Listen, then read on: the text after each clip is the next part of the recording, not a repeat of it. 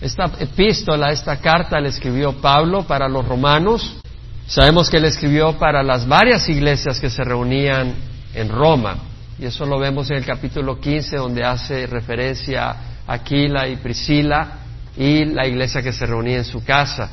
Y también hace referencia a otros grupos y los hermanos que se reunían con ellos. O sea que eran varias congregaciones. Pablo no fue quien fundó la iglesia de Roma, obviamente que habían sido otros hermanos. Pablo estaba muy ocupado compartiendo el Evangelio en la zona de, Jerusalén, Siria, Asia y la zona de Macedonia y Acaya, pero cuando ya cubrió el Evangelio en todas esas áreas, entonces tenía en el corazón ir a España. Y su propósito era que cuando fuera a España, totalmente en el occidente, él iba a pasar por Roma y en ese tiempo tener la oportunidad de que ellos les ayudaran económicamente, obviamente, para proseguir su viaje a España y a la vez él poder dar un don espiritual, poder ministrar a la iglesia en Roma y afirmarlos en la fe. Cuando Pablo escribió esta carta, esta epístola estaba en Acaya, en la ciudad de Corinto. Eso lo sabemos porque en Romano 15 él habla de que él está camino hacia Jerusalén, lo cual ocurrió al final del tercer viaje misionero, eh, habiendo recibido la ofrenda de las iglesias de Macedonia y Acaya y que iba para Jerusalén. Efectivamente, Pablo llega a Jerusalén, tiene un conflicto ahí, lo meten preso y termina en Roma no de la manera que él había planeado. Eh, pero su propósito era llegar a Jerusalén y luego embarcarse hacia España y en el camino pasar por Roma y compartir la palabra. Entonces, vamos a eh, Romanos 1, 1. vimos del versículo 1 al 4. Y vamos a leer ahora del versículo 1 al 16. Pablo, siervo de Cristo Jesús, llamado a ser apóstol, apartado para el Evangelio de Dios, que él ya había prometido por medio de sus profetas en las Santas Escrituras, acerca de su Hijo que nació a la descendencia de David según la carne y que fue declarado Hijo de Dios con poder conforme al Espíritu de Santidad por la resurrección de entre los muertos nuestro Señor Jesucristo, por medio de quien hemos recibido la gracia y el apostolado para promover la obediencia a la fe entre todos los gentiles, por amor a su nombre, entre los cuales estáis también vosotros llamados de Jesucristo. Y a todos los amados de Dios que están en Roma, llamados a ser santos, gracia a vosotros y paz de parte de Dios nuestro Padre y del Señor Jesucristo.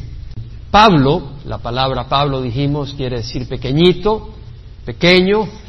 Pablo su nombre anterior era Saulo, que quería decir deseado. No le importaba ser llamado Pablo, lo importante era que Dios fuera grande en su vida, como decía Juan Bautista, que él crezca y que yo disminuya.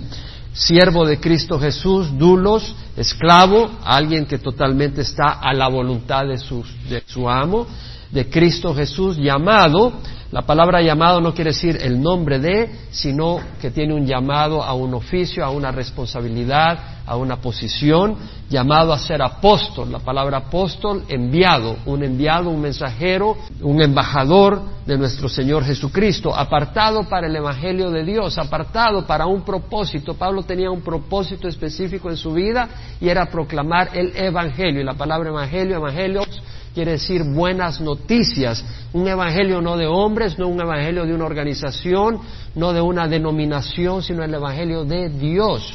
Es el evangelio que Dios ha provisto y que es, parte central del, del, libro de la carta de Pablo a los, a los romanos.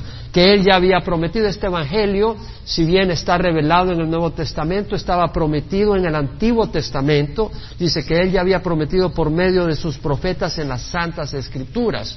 Y estudiamos la semana pasada cómo el Señor habla a través de los distintos profetas los elementos del Evangelio de un Cristo que iba a sufrir, de un Cristo que iba a sufrir, de un Hijo de Dios, de alguien que va a reinar sobre todo el mundo y que iba a resucitar y que iba a morir y que iba a resucitar. Todo eso estaba en las Escrituras a lo largo de todo el Antiguo Testamento. Y luego habla acerca de su Hijo o sea, este Evangelio se centra en su hijo que nació de la descendencia de David según la carne. Ese hijo tenía que venir de la descendencia de David porque Dios así lo había prometido y que fue declarado hijo de Dios. Este hijo es un hijo de Dios con poder conforme el Espíritu de Santidad por la resurrección de entre los muertos nuestro Señor Jesucristo. Ahora veamos que luego dice por medio de quien hemos recibido la gracia y el apostolado para promover la obediencia a la fe entre todos los gentiles por amor a su nombre. Cristo es central en la vida del cristiano. No es una organización, no es lo que opine las personas. Te vas a dar cuenta que en el ministerio, en la vida, hay crisis. Y en los ministerios van a haber crisis. Al fin y al cabo vas a tener que decidir si vas a actuar basado en la opinión de los hombres, la aprobación de los hombres o la aprobación de Cristo y el llamado de Cristo. Es clave. Y al fin y al cabo, al final del camino, tú vas a saber si Dios te va a decir, bien hecho, siervo bueno y fiel, porque fuiste fiel a Él, o no vas a oír esas palabras porque le fuiste fiel a los hombres y no fiel a Dios. Es decir, tenemos que seguir al Señor. Y vemos que Cristo es central. Y acá vemos que ahí donde dice, por medio de quién, es hablando de Jesucristo. En el versículo 1 al 9, nueve veces hace referencia Pablo a Jesucristo. Mira bien, Pablo siervo de Cristo Jesús. Versículo 3, acerca de su Hijo. Versículo 4, que fue declarado Hijo de Dios. Versículo 4, resurrección de entre los muertos, nuestro Señor Jesucristo. Versículo 5, por medio de quién. Eh, versículo 6, llamados de Jesucristo. Versículo 7, de parte de Dios nuestro Padre y del Señor Jesucristo. Versículo 8, por medio de Jesucristo. Versículo 9, el Evangelio de su Hijo. Dime si no es central Jesucristo es central. Jesucristo es la figura central. Y Pablo está diciendo, por medio de quien hemos recibido la gracia, el favor y el apostolado, el llamado, la labor que Dios le llama a hacer para promover la obediencia a la fe entre todos los gentiles por amor a su nombre. Por medio de quien Jesucristo es central y Jesucristo es el canal para recibir el apostolado, es decir, el llamado al servicio de Dios y las bendiciones de Dios. Y la gracia, es decir, el favor inmerecedero de Dios. Tal como dice 2 Corintios 1:20, tantas como sean las promesas de Dios, en Él todas son sí.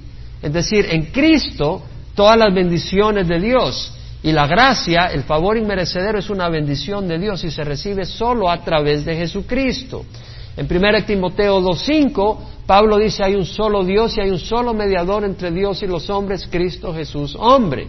Entonces, entre Dios y los hombres hay un mediador, hay un canal, hay un mediador a través del cual podemos venir a Dios. No es a través de una organización, es a través de Cristo Jesús. Y los ministerios se reciben del Señor Jesús. Sí, Dios puede usar personas, un pastor tiene la responsabilidad de buscar ante Dios a quién Dios le está poniendo para ciertos ministerios. Pero Dios, el Señor, es la cabeza de la iglesia. Y dice la palabra del Señor que la cabeza de todo hombre es Cristo. Entonces, en 1 Corintios 12, 5, Pablo dice, hay diversidad de ministerios, pero el Señor es el mismo.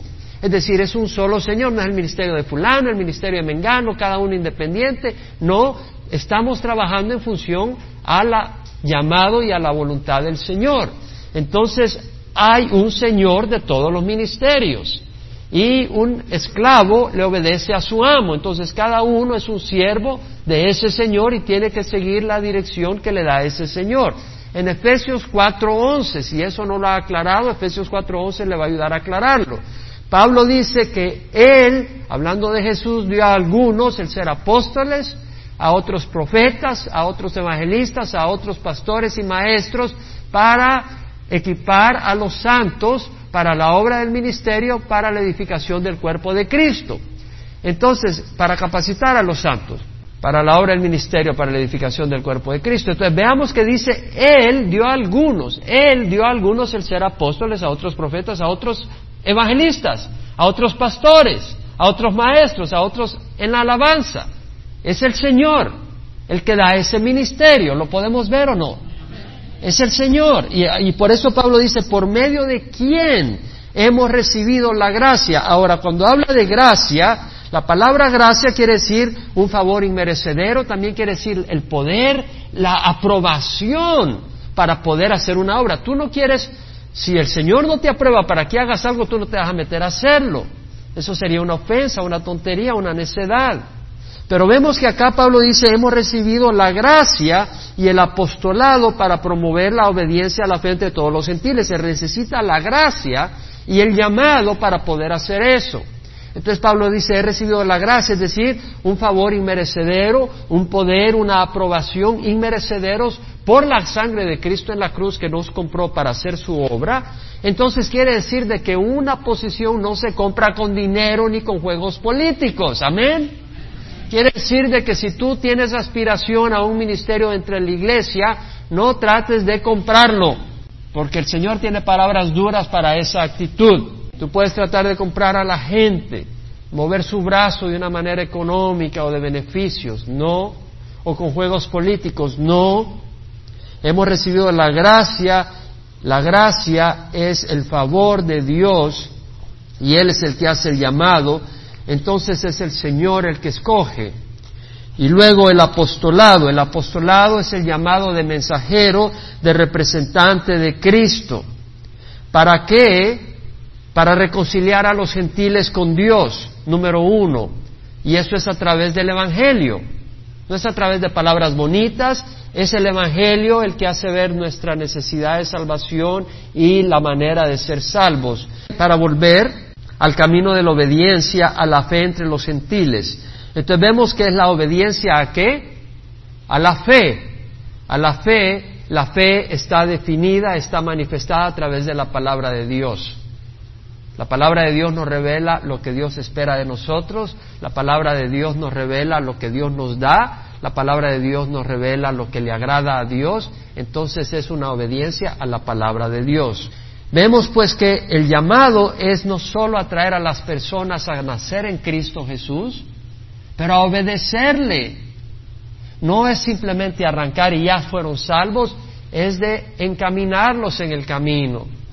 El mismo Señor Jesucristo dijo, id y hacer discípulos, no solo bebés espirituales, sino discípulos de todas las naciones, bautizándolas en el nombre del Padre, del Hijo y del Espíritu Santo y enseñándoles a guardar, obedecer todo lo que os he mostrado, mandado. He aquí yo estoy con ustedes todos los días hasta el fin de los tiempos. Entonces el Señor está llamándonos no solo a traer personas al reino de los cielos, sino a disipularlos, a que obedezcan la palabra del Señor. En Juan 8, 31, 32 leemos que cuando vinieron los judíos que habían creído en Jesús, Jesús les dijo, eh, si ustedes permanecen en mi palabra, verdaderamente son mis discípulos y conocerán la verdad y la verdad os hará libres. Es de permanecer ¿Cómo permaneces obedeciendo la palabra? No solo para recibir a Cristo, pero caminando con el Señor Jesucristo. Vemos pues que dice, por medio de quien hemos recibido la gracia y el apostolado para promover la obediencia a la fe entre todos los gentiles por amor a su nombre, no por fama, no por otra razón, sino porque amamos el nombre de Jesús y queremos glorificar a Jesús y queremos que la gente venga al Señor Jesucristo entre los cuales estáis también vosotros llamados de Jesucristo. De nuevo, la palabra llamado es invitado o eh, llamado para un cargo, una responsabilidad o invitado a un banquete. Entonces vemos acá que somos llamados de Jesucristo, somos llamados de Cristo a la obediencia, somos llamados de Jesucristo para salir de la oscuridad y venir a la luz, somos llamados de Jesucristo para recibir sanidad moral, porque en el mundo estamos llenos de inmoralidad. Somos llamados de Jesucristo para recibir sanidad espiritual.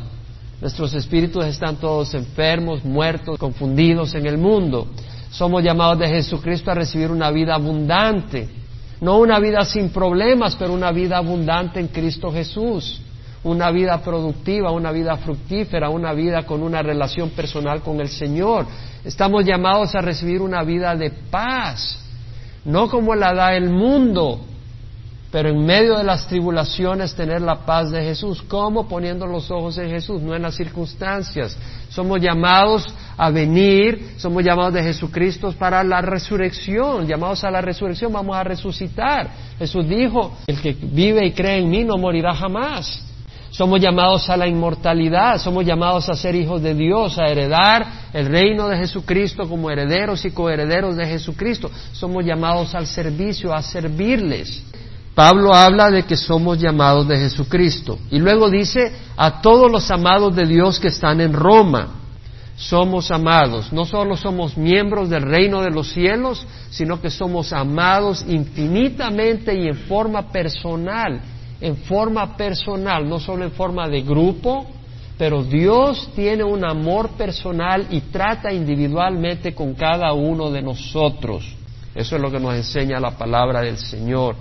Somos amados por el rey de ese reino, que es nuestro Padre, es nuestro pastor, Padre eterno, príncipe de paz, dice la palabra del Señor, consejero, es nuestro Salvador, es nuestro hermano, dice la palabra del Señor, el primogénito entre muchos hermanos, es también nuestro amigo. Jesucristo dijo, ya no los llamo siervos porque un siervo no sabe lo que hace su Señor, pero os he llamado amigos porque os he dado a conocer todo lo que he oído de mi Padre.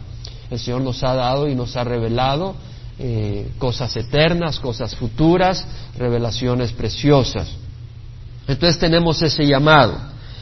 Y luego veamos acá que dice a los amados de Dios que están en Roma, llamados a ser santos. Es un llamado.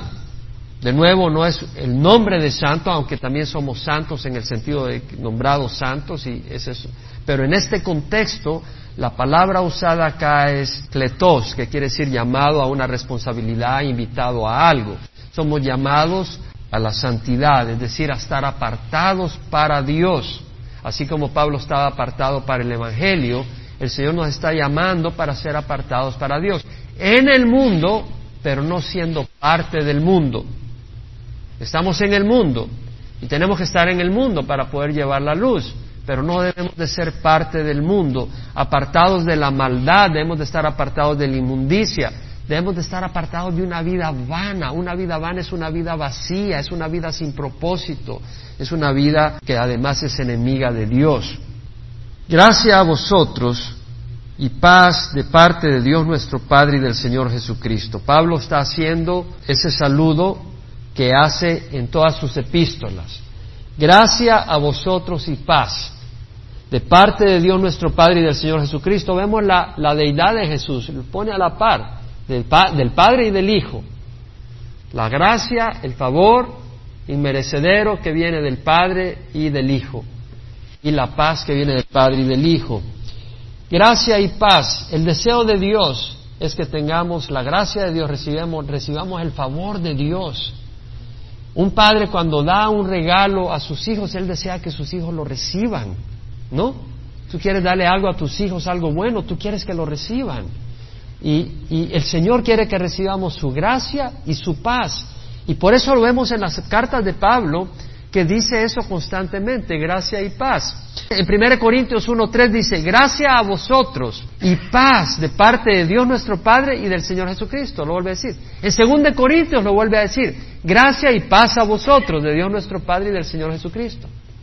En Gálatas 1.3, Efesios 1.2, Filipenses 1.2 vuelve a decir lo mismo, gracia a vosotros y paz de Dios nuestro Padre y del Señor Jesucristo. En Colosenses vuelve a saludarnos de la misma manera. Gracia a vosotros y paz de Dios nuestro Padre. Primera de Tesalonicenses 1.1, gracia a vosotros y paz. No se le escapa. Segunda de Tesalonicenses 1.2, gracia a vosotros y paz de Dios el Padre y del Señor Jesucristo. Primera Timoteo 1.2, segunda de Timoteo 1.2, gracia, misericordia y paz de Dios Padre y de Cristo Jesús nuestro Señor. Ahí añade la palabra misericordia cuando le escribe a uno de sus siervos. Y es que los siervos del Señor que estamos en el ministerio necesitamos la misericordia de Dios. A Tito le dice gracia y paz de Dios el Padre y de Cristo Jesús nuestro Salvador. A Filemón, gracia a vosotros y paz de Dios nuestro Padre y del Señor Jesucristo. Gracia y paz es necesario. El Señor quiere que tengamos el favor para eso murió en la cruz, para que recibiéramos su favor inmerecedero. Y quiere que recibamos su paz.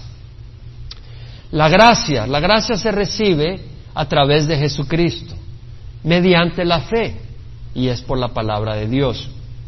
En Juan 1.17 la Biblia dice, la ley fue dada por medio de Moisés, la gracia y la verdad fueron hechas realidad por medio de Jesucristo. Es decir, en el Antiguo Testamento tenemos la ley de Dios, pero la ley lo que prueba es nuestra pecaminosidad, nuestra iniquidad y nuestra necesidad de Dios. Entonces el Señor nos muestra su gracia a través de Jesucristo. Pudimos ver en su caminar, en sus palabras, gracia, pero además recibimos su favor a través de su muerte en la cruz. Por eso dice, la gracia y la verdad fueron hechas realidad por medio de Jesucristo. Pero ¿cómo tenemos acceso a esa gracia? Es por medio de la fe. Muchos no tienen acceso a esa gracia porque no lo están haciendo por medio de la fe. Lo están haciendo por medio de la ley. Y por medio de la ley no recibes la gracia. Es por medio de la fe. Por gracia habéis sido salvados por medio de la fe. Esta no de vosotros es un don de Dios, no por obras para que nadie se gloríe. La salvación es por medio de la gracia, pero esta gracia se recibe por medio de qué? La fe, la fe en Jesucristo. Y la fe se recibe por el oír y el oír por la palabra de Dios. Es un regalo de Dios, pero tú puedes hacer algo para que ese regalo se reciba. Y es a través de la palabra del Señor que tú fortaleces tu fe. Es un regalo de Dios. Nadie porque viene a escuchar la palabra de Dios se le cobra, tú recibes gratis la palabra del Señor. Pero al venir a recibir tu fe se aumenta. Cuando tú agarras la palabra del Señor y la empiezas a leer en tu casa, tu fe se aumenta. Entonces vemos que la gracia se recibe a través de Jesucristo mediante la fe en Él y es por la palabra de Dios. Lo mismo la paz. La paz se recibe a través de Jesucristo. Si estás inquieto, si estás perdiendo la paz, busca la palabra del Señor. Porque ahí vas a tener la revelación del Señor que te va a dar paz, a menos que estés caminando en maldad y el Señor te va a dar convicción para que te arrepientas y entonces tengas paz. Pero la paz se recibe por Jesucristo.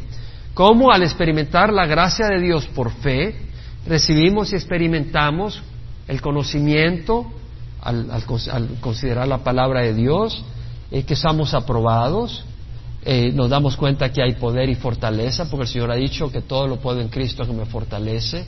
Y a Pablo le dijo, mi gracia es suficiente. Entonces darse cuenta de que tienes todo lo que necesitas, la victoria, todo el que nació de Dios vence al mundo, y esta es la victoria que ha vencido nuestra, que ha vencido al mundo, nuestra fe. Entonces todas las promesas de Dios son sí en Cristo Jesús. Entonces podemos tener paz porque las promesas de Dios son ciertas, porque tenemos la victoria prometida, tenemos paz porque sabemos que todas las cosas obran para bien de los que aman al Señor y en todo eso podemos empezar a disfrutar la paz del Señor. Ahora, tú puedes leer pero no creer. Y si tú decides no creer, entonces no vas a tener paz. Pero eh, necesitamos creerle al Señor porque Él es fiel. podemos creer en Él, tenemos que obedecer a Él, necesitamos humildad para tener paz del Señor. Es decir, necesitamos reconocer que las cosas no van a ser a mi manera. Si tú insistes en que las cosas sean a tu manera, vas a ser infeliz. Y eso es dudar de que Dios va a trabajar para tu bien. Simple y sencillamente dile, Señor, yo no sé por qué me tienes en este desorden, no sé por qué me tienes en este problema, pero sabes qué, Señor, tú me amas. Y yo te doy gracias y yo no soy quien para decirte cómo debe ser mi vida, Tú eres quien tiene el derecho de mi vida. Heme aquí, Señor. Y ahí va a haber paz. Jesucristo lo dijo, venid a mí los que estáis cansados y cargados, y yo os haré descansar. Tomad mi yugo sobre vosotros y aprended de mí, porque mi yugo es fácil y mi carga es ligera. Entonces tenemos que rendir nuestras vidas. Mientras tú te estés insistiendo en tu manera de hacer las cosas, vas a ser infeliz. Pero si tú dices, Señor, yo no entiendo qué está pasando acá, el Señor dice, confía en Jehová con todo tu corazón y no te apoyes en tu propio entendimiento. En todos tus caminos reconócele y Él enderezará las sendas, tu senda. No seas sabio en tu propia opinión. Teme a Jehová y apártate del mal, que será medicina para tu cuerpo y refrigerio para tus huesos. Entonces vemos de que va a haber paz cuando nos rindamos al Señor, cuando seamos humildes a Él, sea lo que sea. Si es condición de salud, si es condición de una relación con alguna persona, si es condición de trabajo, condición económica, simple y sencillamente cede. En Filipenses 4, 6 al 7, Pablo dice, por nada estéis afanosos, antes bien en todo, mediante oración y súplica, sean dadas conocidas vuestras peticiones al Señor, y la paz del Señor, que sobrepasa entendimiento, guardará vuestros corazones y vuestras mentes en Cristo Jesús. Filipenses 4, 6, 7. Puedes agarrar y leerlo ahí. Por nada estéis afanosos, por nada. Nada quiere decir situación familiar, situación económica, situación de salud. Por nada estéis afanosos, No quiere decir que no vas a sufrir, no quiere decir que no vas a llorar, pero vas a tener paz. Por nada estéis afanosos, antes bien en todo, mediante oración y súplica con acción de gracias, sean dadas a conocer vuestras peticiones con acción de gracias. Señor, ¿por qué estás permitiendo esto? Gracias, Señor, porque tú sabes que yo necesito pasar por esto. Y la paz de Dios que sobrepasa todo entendimiento guardará vuestros corazones y vuestras mentes en Cristo Jesús. Primero hay dos cosas, está la paz de Dios y la paz con Dios. La paz con Dios es lo primero. No puedes recibir la paz de Dios si no tienes paz con Dios. Y tienes paz con Dios cuando te arrepientes de tus pecados y haces que Jesús sea Señor de tu vida. En ese momento tú haces la paz con Dios. Ahí tienes la paz con Dios. Pero luego necesitas la paz de Dios. Y esa paz se recibe, por eso primero tenemos que recibir la gracia del Señor, el favor del Señor y experimentar su paz. Pero como digo, podemos hacer nuestra parte para canalizar esa bendición. Y eso lo podemos hacer, uno, a través de la oración, ¿verdad? Orando porque el Espíritu va a ministrar nuestro corazón, gratis. El Espíritu no nos cobra por hacer eso. Ya Jesús pagó por eso en la cruz. La oración. Y segundo, a través de la palabra, porque la palabra nos va a dar la fe que necesitamos para no estar inquietos entre las circunstancias y saber de que Dios está en control. Entonces, en el versículo 8, Pablo dice, en primer lugar, doy gracias a mi Dios por medio de Jesucristo por todos vosotros, porque por todo el mundo se habla de vuestra fe.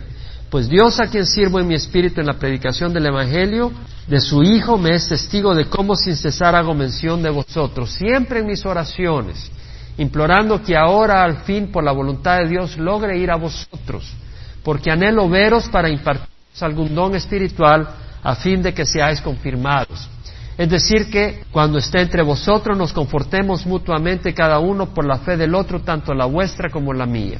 Y no quiero que ignoréis, hermanos, que con frecuencia he hecho planes para ir a visitaros y hasta ahora me he visto impedido, a fin de obtener algún fruto también entre vosotros, así como entre los demás gentiles. Tengo obligación tanto para los con los griegos como para con los bárbaros, para con los sabios como para con los ignorantes. Así que por mi parte, ansioso estoy de anunciar el Evangelio también a vosotros que estáis en Roma. Entonces en el versículo 8 vemos que Pablo dice, doy gracias a mi Dios por medio de Jesucristo, por todos vosotros, porque por todo el mundo se habla de vuestra fe.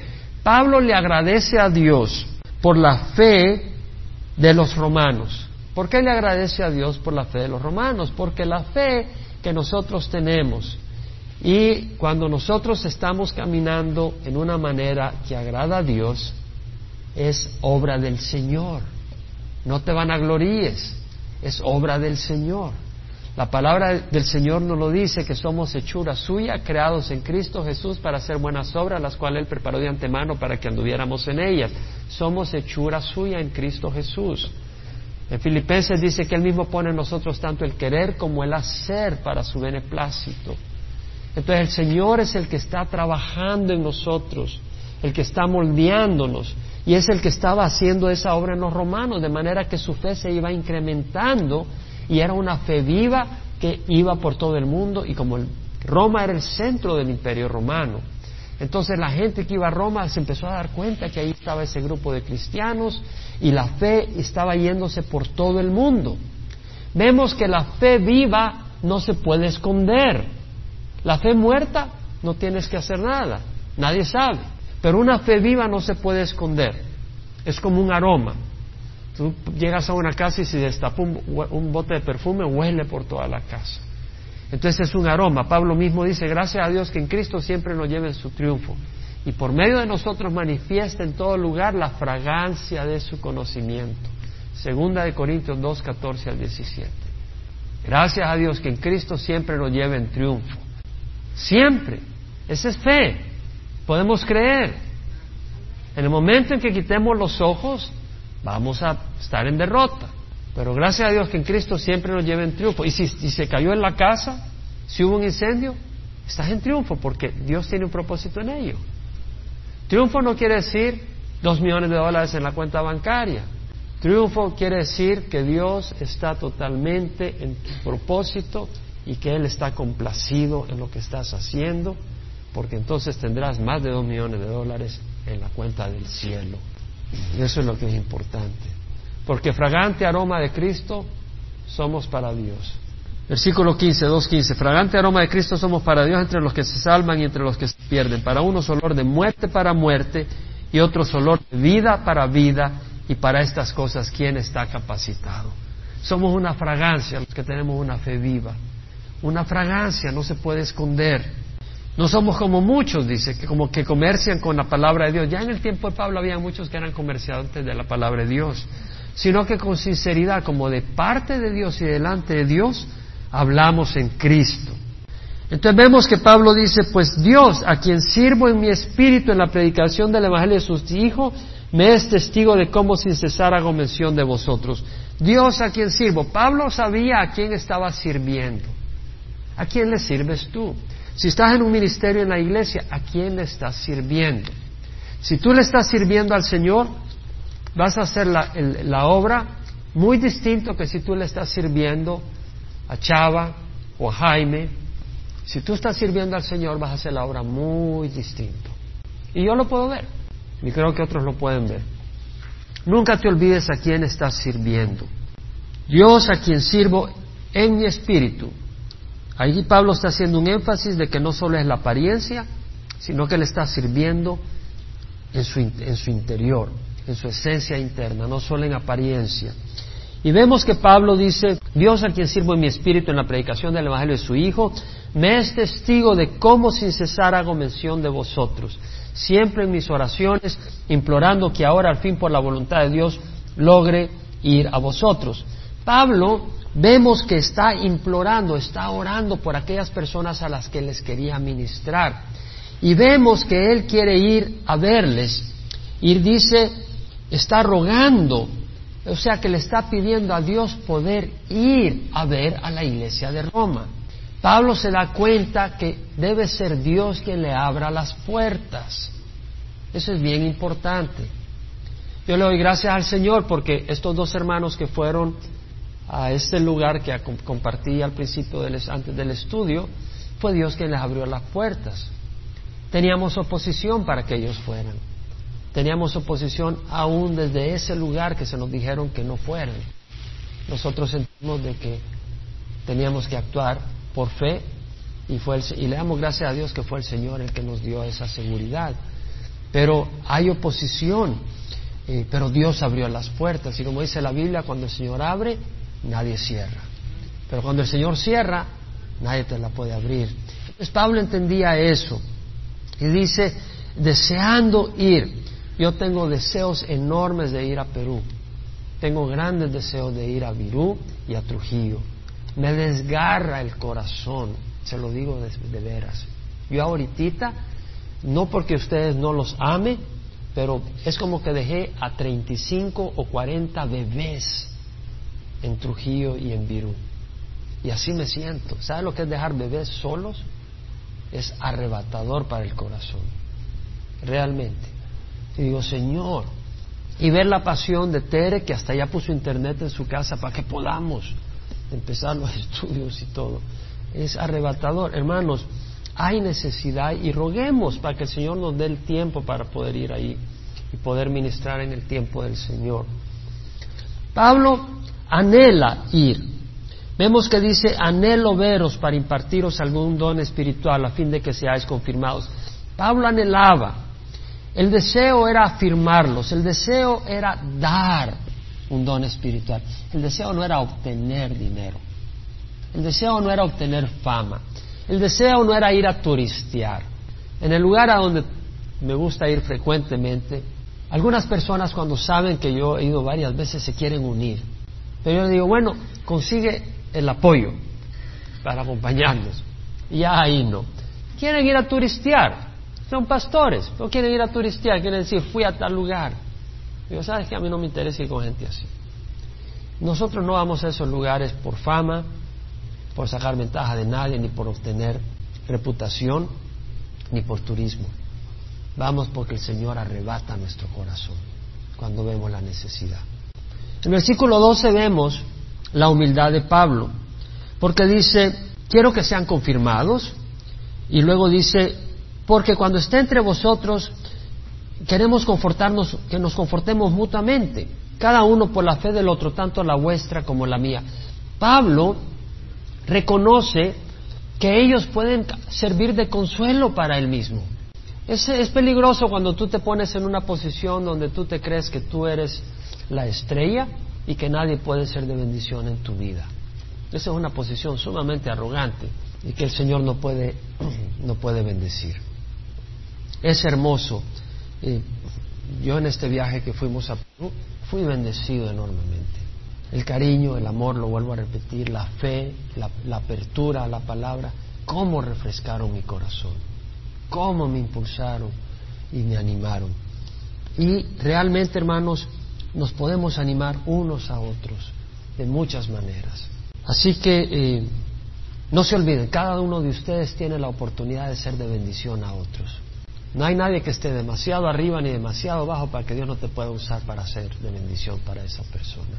Y tú nunca estás demasiado alto como para que no puedas recibir bendición de la persona que tú crees es la de menor reputación en la congregación. ¿Sabes qué? El más pequeño puede ser el más grande, porque es el Señor el que juzgará las cosas en su debido tiempo. El versículo 13 dice, no quiero que ignoréis, hermanos, que con frecuencia he hecho planes para ir a visitaros. ¿Sabes qué? El siervo de Dios no es Dios. ¿Me estás oyendo? El siervo de Dios hace planes, pero solo Dios los confirma. Lo que quiere decir es que nunca agarres al siervo de Dios como que si es Dios, ni lo pongas contra la pared, porque no logra hacer un plan que tiene en su mente, en su corazón, hacerlo. Es Dios el que confirma. ¿Estamos entendiendo eso? Es tan importante. El siervo de Dios hace planes y Pablo hace planes con frecuencia. He hecho planes para ir a visitaros y hasta ahora me he visto impedido. ¿Por qué? Porque tenía deseos de ir, pero no podía. ¿Por qué? Porque tenía que ir a tal lugar donde no se había predicado el Evangelio. O porque tenía que quedarse en tal lugar porque había una gran puerta de bendición. Entonces Pablo dice, ¿sabes qué? He hecho planes. Vemos eso. También vemos que el siervo de Dios está activo. El siervo de Dios no está ahí aburrido, sin hacer planes, esperando que venga un plan del cielo con luces de neón o por internet le venga plan de Dios. Viene del cielo. Haz planes, busca al Señor, hay que estar activo y hay que buscar el tiempo y la voluntad de Dios. Y luego vemos que dice, no quiero que ignoréis, hermanos, que con frecuencia he hecho planes para ir a vosotros, a fin de obtener algún fruto también entre vosotros, como entre los demás gentiles. Vemos que la iglesia de Roma estaba formada por gentiles, porque dice también entre vosotros, así como entre los demás gentiles.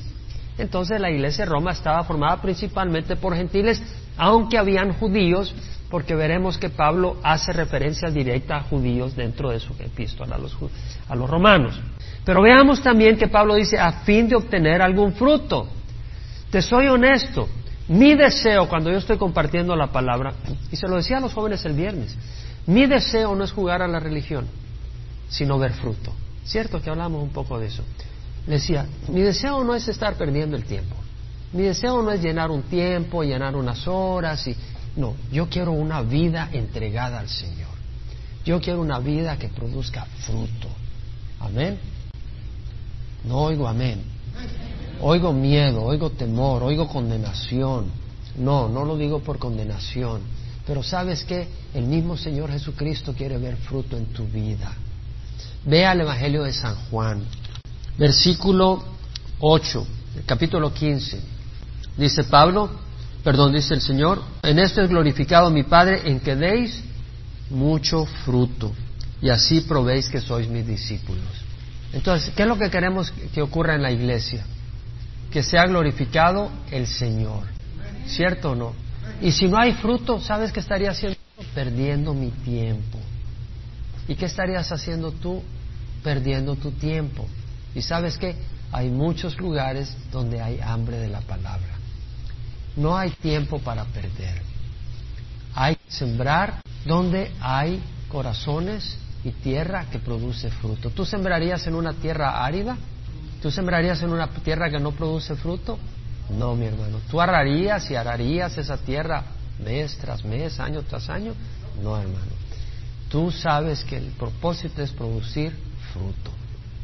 ¿Queda claro, hermanos? Eso es importante entenderlo. Y ese es el deseo del Señor, fruto. Y Pablo lo dice, a fin de obtener algún fruto. Tengo obligación, luego dice, tanto para los con los griegos como para con los bárbaros. La palabra bárbaro no es ingrato, bárbaro. A veces depende de la manera en que se usa en, distintos lugares.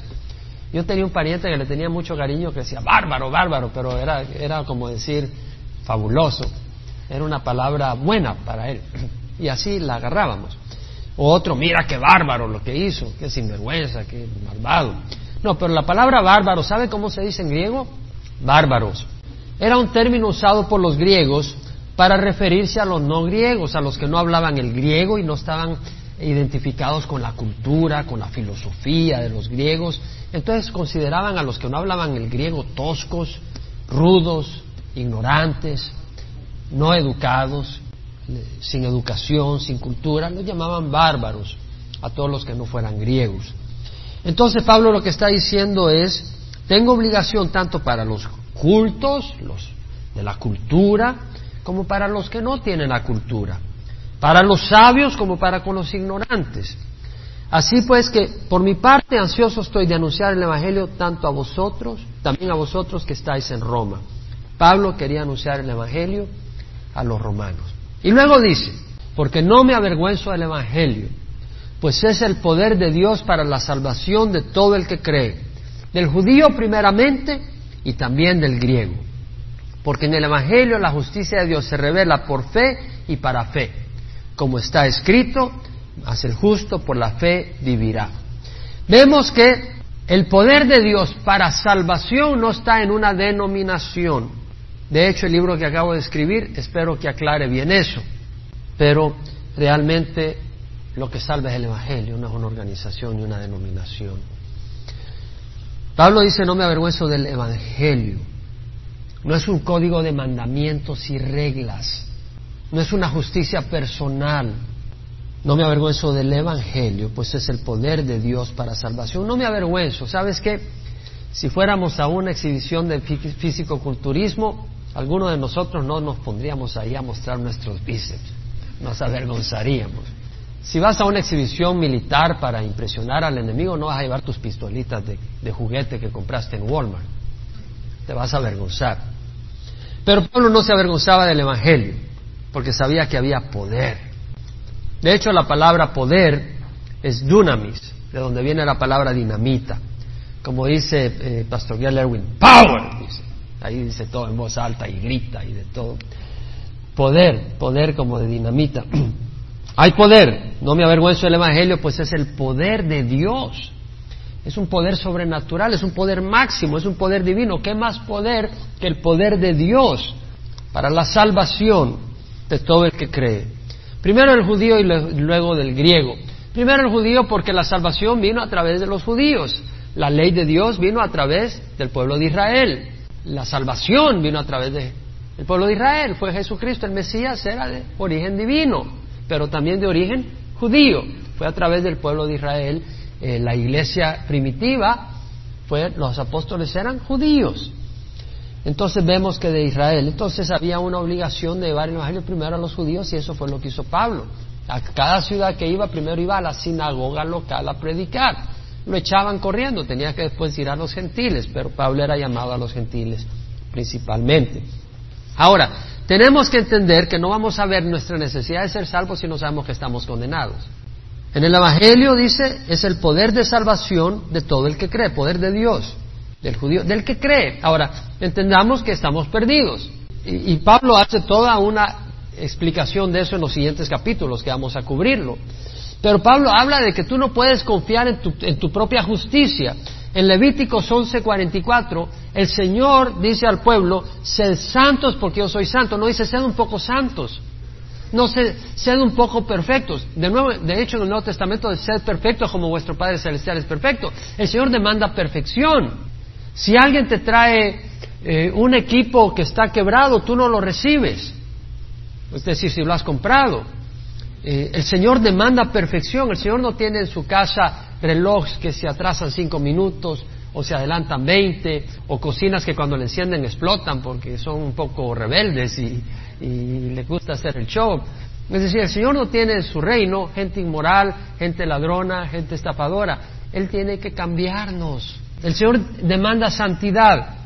En Habacuc 1.13 dice, muy limpios son tus ojos para mirar el mal, muy limpios, y no puedes contemplar la opresión. Te hago una pregunta, ¿tú crees sinceramente que Dios pudiera ver tu mente y decir, bienvenido al reino de los cielos? No si Jesús no te lava primero. Jesús, si ve tu mente, Dios mío, claro que Dios transforma nuestra mente, pero estoy hablando antes de que Jesús venga. Pero hay una naturaleza pecadora, y eso lo hemos mencionado muchas veces en Romanos 7. Ahora, en el Salmo 15, 1, 2, el salmista dice, Señor, ¿quién habitará en tu tabernáculo? ¿Quién morará en tu santo monte? Él dice, ¿cuál? El que anda en integridad y obra justicia, que habla verdad en su corazón. ¿Cuántas veces necesitas mentir para ser un mentiroso? ¿Cuántas? Una. ¿Quién nunca ha mentido? ¿Ya? Todos somos mentirosos. Isaías 64:4, el profeta Isaías dice, todos nosotros somos como el inmundo. Todo, Isaías se incluye. Y como trapo de inmundicia todas nuestras obras justas. Todas nuestras iniquidades como el viento nos arrastran. En Isaías 6, 1 al 5, no lo voy a leer, pero Isaías ve el trono del Señor y dice, perdido estoy porque soy hombre de labios inmundos. Yo no creo que nuestros labios sean más limpios que los de Isaías, aparte de la sangre de Cristo. Entonces Pablo dice, no me avergüenzo del Evangelio porque es el poder de Dios para la salvación. Dios demanda perfección y vamos a leer un poco más sobre eso. Pero en otra ocasión. El punto acá es que Dios nos ha dado el Evangelio, es el poder de salvación para todo el que cree, del judío primeramente y luego del griego, porque en el Evangelio la justicia de Dios se revela por fe y para fe como tal escrito, tal como está escrito, el más el justo por la fe vivirá. Entonces, la justicia de Dios, ¿qué es la justicia de Dios? La justicia de Dios es la rectitud, la, perfección de Dios, la perfección absoluta de Dios se revela, apocalipto, Apocalipto, de ahí tenemos la palabra relacionada a Apocalipsis, la revelación, el, el quitar el velo, el hacer visible. ¿Cómo podía el hombre tener la perfección que Dios demanda? No se sabía. Ahora se sabe porque el Evangelio nos revela, destapa y nos hace ver cómo el hombre puede tener la perfección que Dios demanda. ¿Cómo? No por parte nuestra, tiene que ponernos la Dios a nosotros. Amén.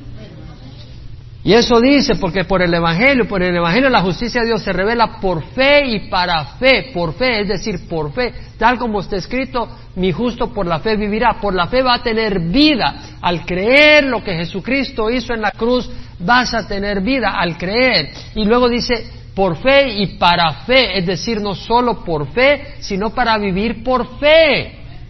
O sea, tú no vas a decir, ok, ya recibí al Señor, bien, ahora Señor tengo que hacer todo perfecto, no. Ahora, Señor, voy a seguir caminando creyendo que tú me das la gracia, el poder y el favor para poder hacer la obra, porque sin tu gracia, sin tu poder, sin tu dirección, sin tu favor, me ahogo. ¿Quién puede decir amén? Exactamente. Por fe y para fe, como está escrito, el justo por la fe vivirá y ahí nos quedamos. Cierre, vamos a pararnos y vamos a orar. Si tú nunca has recibido a Jesucristo, puedes cerrar los ojos. Si nunca has recibido a Jesucristo, lo puedes recibir. El Señor dice que el justo por la fe vivirá. Hay pecado. El, único que puede limpiarlo es Jesús, con la sangre que derramó, pero esa sangre no se te aplica si tú desprecias su sacrificio y si tú desprecias su señorío en tu vida. Entonces yo te invito ahora a que lo hagas Señor de tu vida. Y si tú quieres, Él entra a guiarte como un Padre amoroso, como un buen pastor, como un amigo, como un hermano, como un Salvador, como Dios. Entra a transformar tu vida y a guiarla. Ahí donde estás puedes orar conmigo. Padre Santo, te ruego perdón por mis pecados. Hoy recibo a Jesús como Señor y Salvador de mi vida. Guíame, Señor. Dame tu espíritu para hacer el bien y rechazar el mal. Perdona mis pecados. Creo que la sangre derramada de Jesús es suficiente. Pago por mi maldad. Creo que murió por mí y creo que resucitó y vive. Y hoy lo recibo como mi Señor y mi Salvador. En nombre de Jesús. Amén. con los ojos cerrados, Padre, yo te doy gracias por aquella persona o aquellas que hayan orado. Eh, te ruego que bendigas a aquellos que hayan orado y Señor pongas en su corazón esa seguridad, esa paz y ese espíritu para poder compartir con otros la decisión que han hecho. Porque tú no te avergüenzas por ellos, ellos no han de avergonzarse de declarar que ahora han recibido a Jesús. Y Padre, te ruego por cada uno de nosotros que nos ayudes, nos fortalezcas, te damos gracias por proveer alimento espiritual y alimento físico a la congregación. Sé glorificado, Señor, en nuestras vidas. En nombre de Jesús. Amén.